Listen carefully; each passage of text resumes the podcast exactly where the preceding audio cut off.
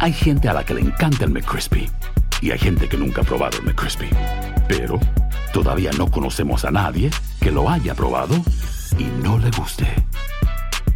Para pa pa pa.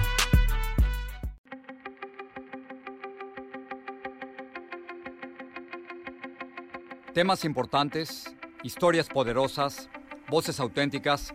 Les habla Jorge Ramos y esto es Contrapoder. Bienvenidos al podcast. El pasado 15 de noviembre fue un día importantísimo en Cuba. Fue un llamado de protestas masivas en contra de la dictadura. Eso, por supuesto, no terminó con la dictadura cubana, pero sí es un movimiento que muchos creen es imparable. Para hablar de esto, antes de las protestas, hablé con dos artistas, con el cantante Yotuel y con la novelista Wendy Guerra.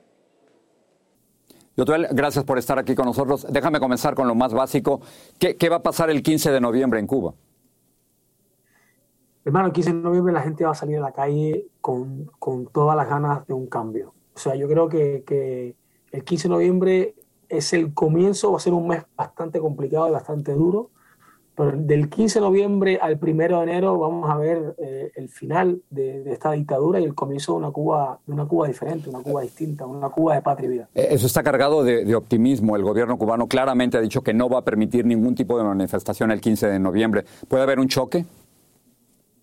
Yo creo que, que nada puede parar la fuerza del destino y la fuerza de la juventud cubana y la fuerza de los cubanos de, de buscar esa, esa liberación. Yo creo que hoy más que nunca, desde el 11 de julio, cambió, cambió todo y, esta generación, que yo le llamo generación de patria y vida, eh, tiene, tiene ganas de, de, de, una Cuba diferente y van a luchar y vamos a luchar todos por una Cuba diferente. A ver, donde eh, quiera que estemos. Eh, entiendo tu optimismo, comparto tu optimismo, pero quiero tratar de entender cómo se puede lograr todo este cambio cuando hay un, una dictadura, una de las más férreas dictaduras del mundo, no solo de América Latina, desde 1959.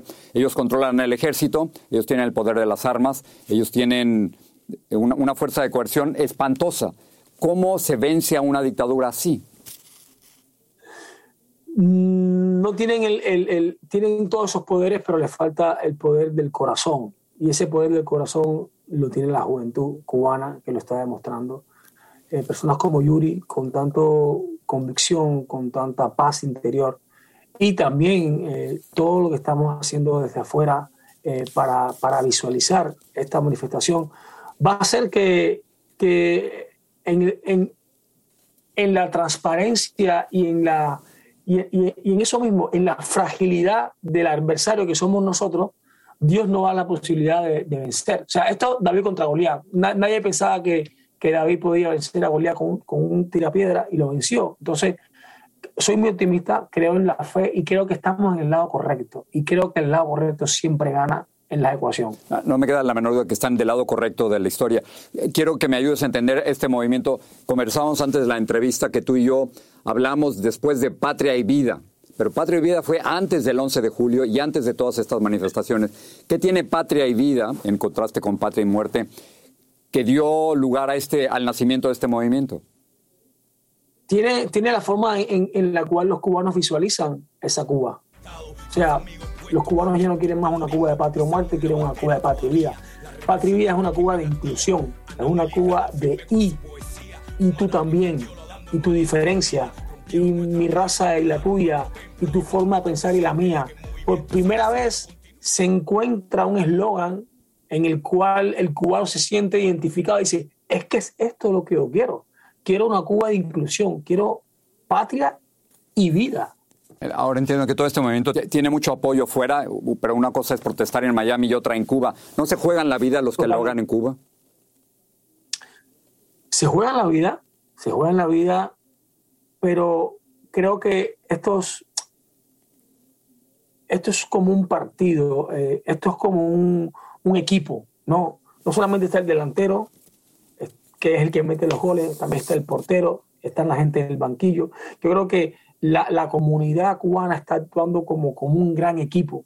Hay personas que están directamente en la, en la parte frontal, pero es que las personas que estamos fuera también estamos visualizando que también se vea lo que está. O sea, el hecho de, de yo poder haber ido a, ver al presidente Biden y explicar lo que está haciendo en Cuba el hecho de poder, poderme haber reunido con, con, con, la comunidad europea, el hecho de muchos cubanos tocar las puertas y hablar con congresistas, con, con senadores, también forma parte también de la, de, del equipo, ¿no? No solamente está el que mete el gol, sino el que protege, ¿no? En este caso, los que están en Cuba, valientes y heroicos, están en el, en el, en el, o sea, en el, en el epicentro, ¿no? Pero los que estamos fuera ese día 15, más de 70 ciudades vamos a salir, vamos a manifestarnos, vamos a visualizar lo que está ocurriendo en Cuba y vamos a pedir por, por nuestros derechos, los nuestros que estamos fuera y los que están dentro de Cuba.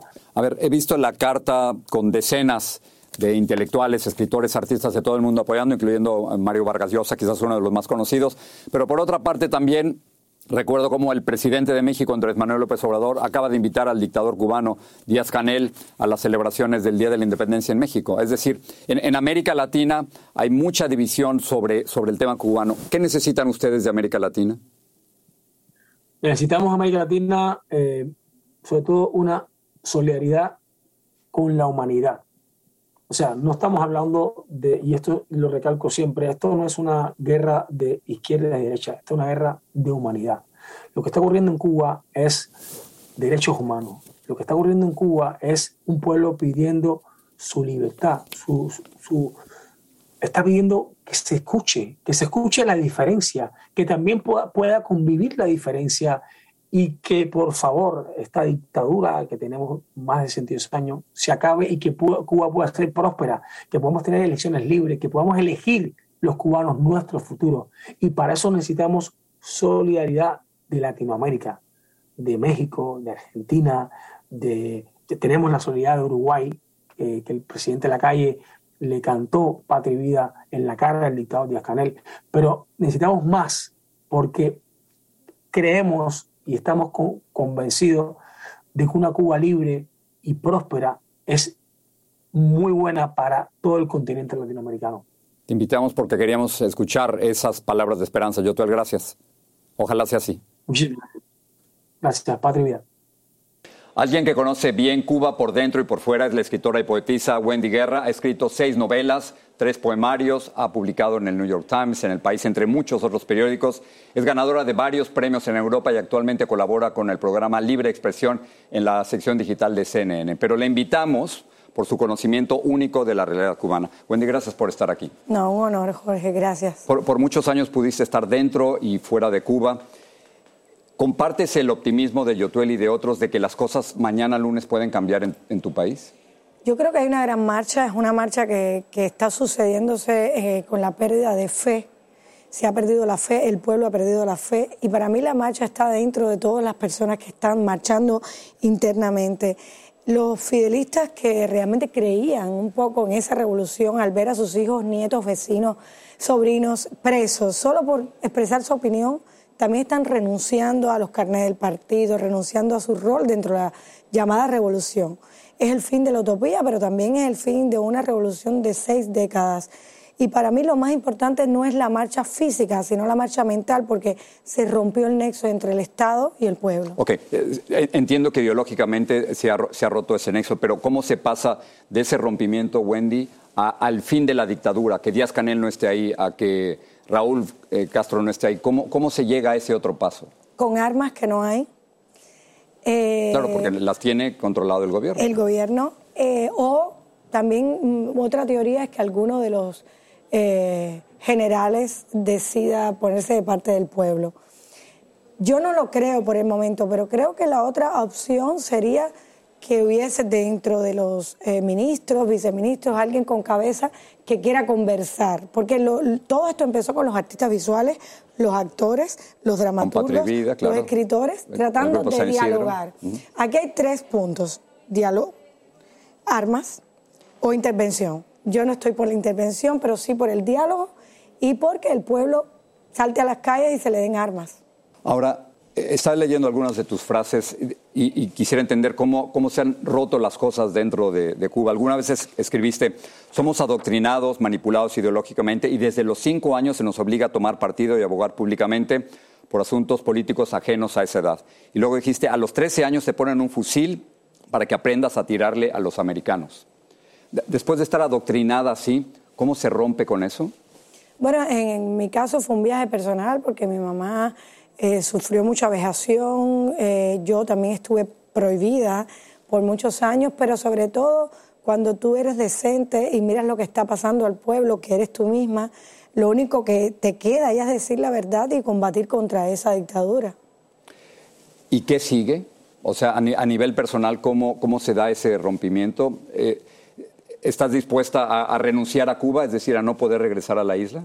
Lo que creo que está pasando no solo conmigo, sino con muchísimos intelectuales, es saber de qué lugar, eh, a qué lugar perteneces y a qué lugar eh, puedes dar todo, desde qué lugar puedes dar todo para ser tú misma, pero para poder combatir esa dictadura, yo creo que desde CNN, yo creo que desde mi literatura, desde aquí, desde tu estudio, teniendo la oportunidad de venir y que tú me des la mano y poder decir, mi país está callado, nos tienen golpeados, nos tienen vejados, nos tienen invisibilizados, estoy haciendo mucho más por Cuba. Voy a volver a Cuba muy pronto porque yo creo que en menos de dos años ya el pueblo tomó su lugar y yo creo que lo vamos a hacer de esas tres maneras distintas, o dialogando Menos de dos años, Wendy. ¿Es, un pronóstico realista? Yo creo que sí. Para mí sí, porque yo creo que el hambre, el hambre que hay en este momento no va a permitir que la gente no tome las armas. millones de cubanos han sacrificado tanto para, para que Cuba sea libre. ¿Qué has perdido tú en Cuba? Toda la familia. Yo soy un ejemplo de lo que es no tener nadie, no tener familia, no tener afectos, que venga la Navidad y no suene un teléfono que no haya nadie, han muerto todos, unos por, yo creo que por desilusión, por desplome, por problemas de nutrición, por problemas médicos. Yo me he quedado absolutamente sola, aunque bueno, estoy llena de amigos que son mi familia, pero la pérdida del nexo familiar, de la institución familiar, la pérdida de la moral que, que ha habido en nuestras instituciones también es parte de una gran orfandad. Eh, déjame terminar con esto. Me acabas de regalar tu libro en inglés, I Was Never the First Lady, ¿no? Es una traducción de, tu libro. Nunca fui primera dama. Como, como novelista podías dedicarte a la ficción, pero, pero siento que no puedes, que estás también amarrada por la cuestión política. ¿Cuál es esa responsabilidad que tienes tú al escribir?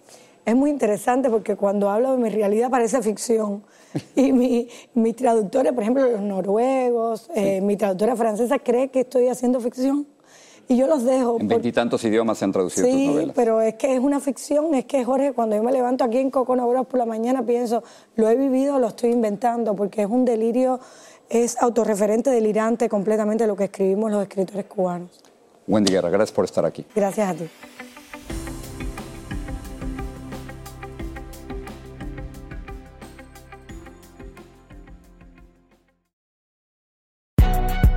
Si no sabes que el Spicy McCrispy tiene Spicy Pepper Sauce en el pan de arriba y en el pan de abajo, ¿qué sabes tú de la vida? Para, pa, pa, pa.